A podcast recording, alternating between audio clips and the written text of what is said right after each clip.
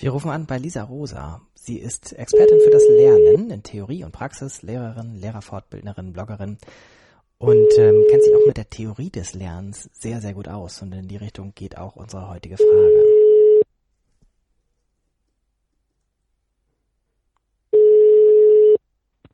Rosa. Hallo Lisa, hier Jöran. Hallo Jöran. Ich habe eine Frage. Bitte. Es geht um Lernen und Lerntheorie und natürlich auch Lernpraxis. Die Frage lautet, was passiert beim Lernen zwischen Interiorisieren und Exteriorisieren? Jetzt hast du gefragt, wer ein Roboter. ich habe mich ja. sehr konzentriert, damit wir das ja. nur einmal machen müssen und ich mich nicht blamiere, indem ich schon bei der Frage ins Stolpern komme. Okay. Ja, also das ist eine wichtige Frage, die mir gut gefällt, weil äh, da kann man beliebte Missverständnisse mit vielleicht aufklären. Da bin ich sehr interessiert dran. Ähm, du sagtest zwischen. Also was passiert dazwischen? Zwischen ich übersetze mal interiorisieren heißt verinnerlichen und exteriorisieren heißt nach außen bringen. Ähm, äh, das, das mit dem Zwischen, das zeigt schon, dass man sich dabei etwas äh, äh, Lineares vorstellt. Also es gibt zwei Punkte. Das eine ist das Interiorisieren, das andere ist Exteriorisieren.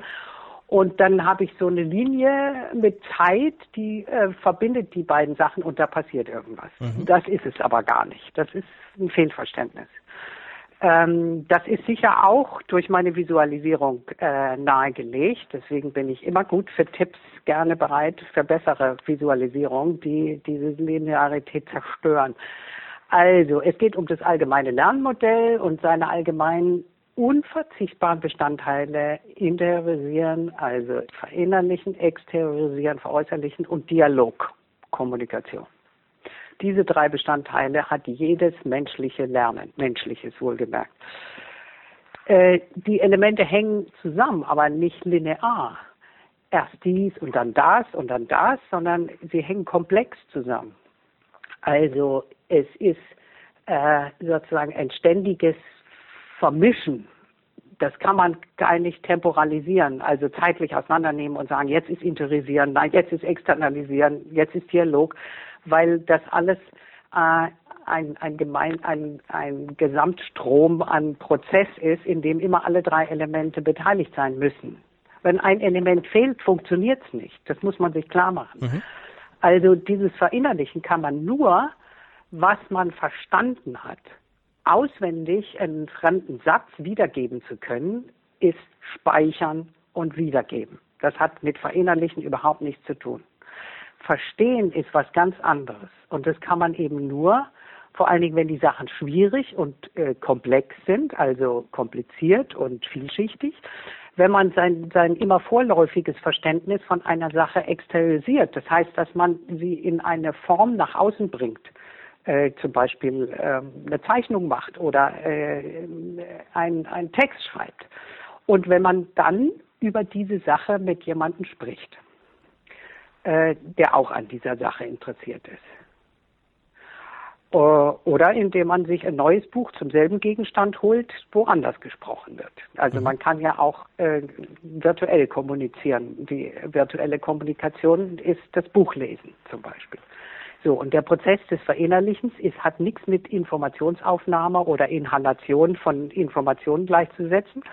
Es ist ein aktiver Verarbeitungsprozess. Alles Lernen muss verinnerlichen, sonst ist nichts gelernt.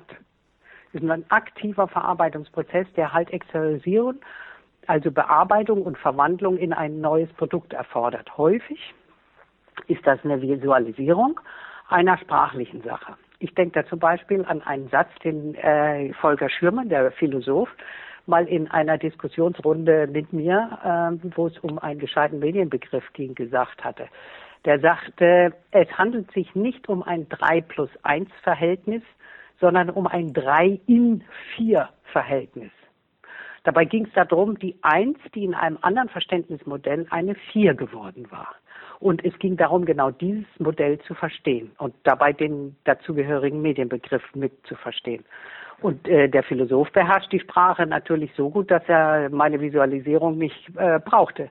Aber ich Außerdem war es ja sein eigener Gedanke. Aber ich musste mir aufmalen, was er mit diesem 3 plus 1 und 3 in 4 gemeint hat. Ich musste mir das äh, so mengenmäßig, äh, mengen äh, mathematisch auf oder mengenlehremäßig aufmalen, damit ich überhaupt verstanden habe, was da passiert. Das kann ich voll nachvollziehen. Und Genau, siehst du. Und äh, genau dann habe ich aber verstanden, worum es ging. Und dann habe ich denen in der Gesprächsrunde mit dem Volker zusammen, ähm, habe ich meine Zeichnung gezeigt und habe gefragt, meint ihr das? Mhm. Wenn ich das aufzeichne, sieht es bei euch dann auch so aus? Habe ich das verstanden, was ihr da gesagt habt? Und dann haben die gesagt, ja, genau so sieht's aus. Und dann wusste ich, ich habe das verstanden, was er gemeint hat. Mhm. Und das habe ich dann zusammen mit dieser Geschichte und mit dieser Runde und mit meinen Emotionen dazu wohlgemerkt verinnerlicht. Und deswegen werde ich es nie vergessen. Aber interioisieren ist noch mehr als bloß etwas verstanden zu haben und nicht zu vergessen. Jetzt geht es nämlich noch weiter.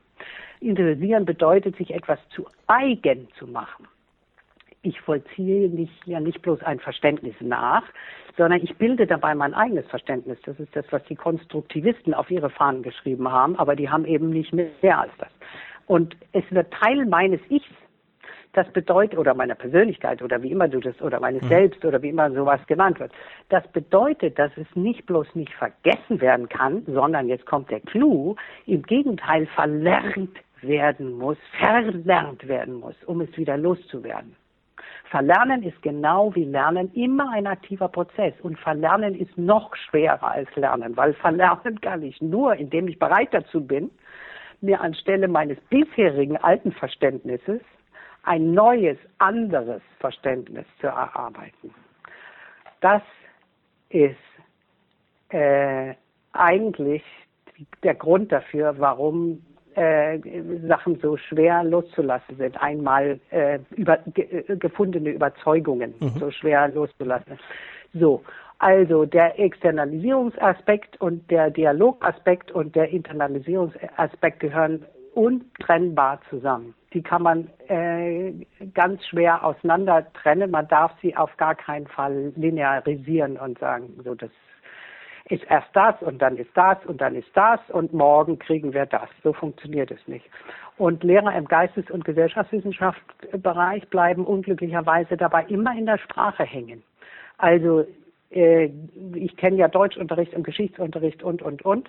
Meistens wird einfach Sprache umgewandelt in Sprache. Und das ist schade, weil wenn ich nur die Schüler was paraphrasieren lasse und sagen, stell mit eigenen Worten dar, was du da gelesen hast, dann ähm, habe ich nicht alles genutzt. Also mein Beispiel mit dieser äh, visualisierten Zeichnung äh, war ja klar. Äh, nur damit habe ich diesen komplizierte äh, philosophischen Satz überhaupt verstehen können.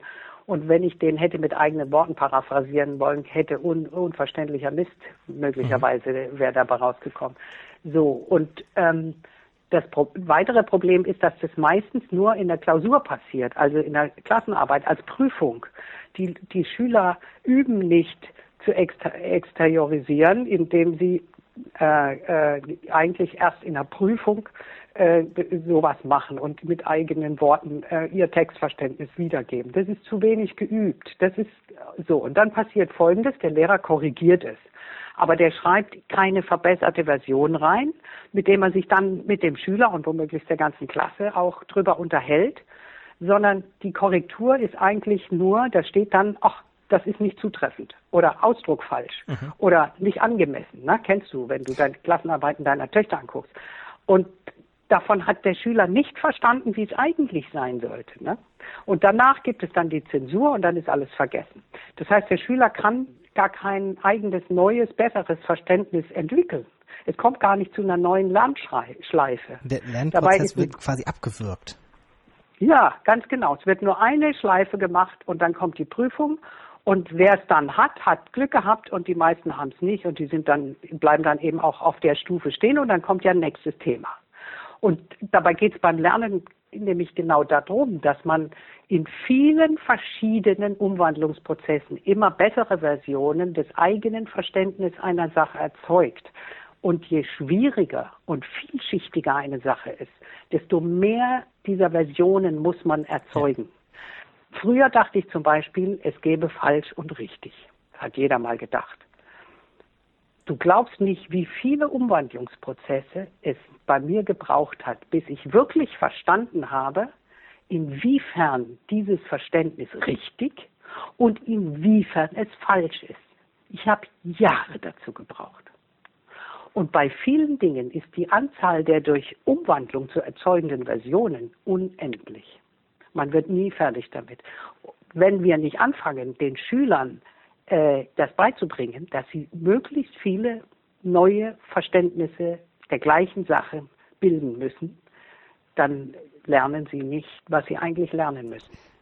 Unangenehme Aufgabe für mich ist jetzt dich abzuwürgen und ja, den Birgit, Leuten, die es hören, den Prozess, aber die können ja weitermachen durch virtuellen Dialog, nämlich zum Beispiel durch Weiterlesen oder Weiterschauen oder Weiterhören. Hast du eine Link-Empfehlung? Ah, Link nicht. Bücher, Bücher habe ich ganz viele, ja, ja.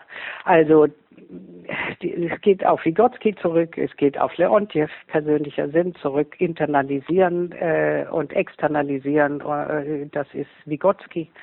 Wird immer verkürzt und, zu, und falsch verstanden. Ich habe es hier in Kürze versucht zu erklären. Ja, wer sich dafür interessiert, die, der, äh, der sollte sich aufmachen und die kulturhistorische Schule mal ein bisschen durchforsten. Vygotsky, Leontjev, die kann man googeln. Wunderbar. Lisa, ich habe viel gelernt. Ja, schön. Ich danke dir sehr für das Gespräch. Alles Gute und bis Ja. bald. Danke, bis bald. Tschüss, Johann.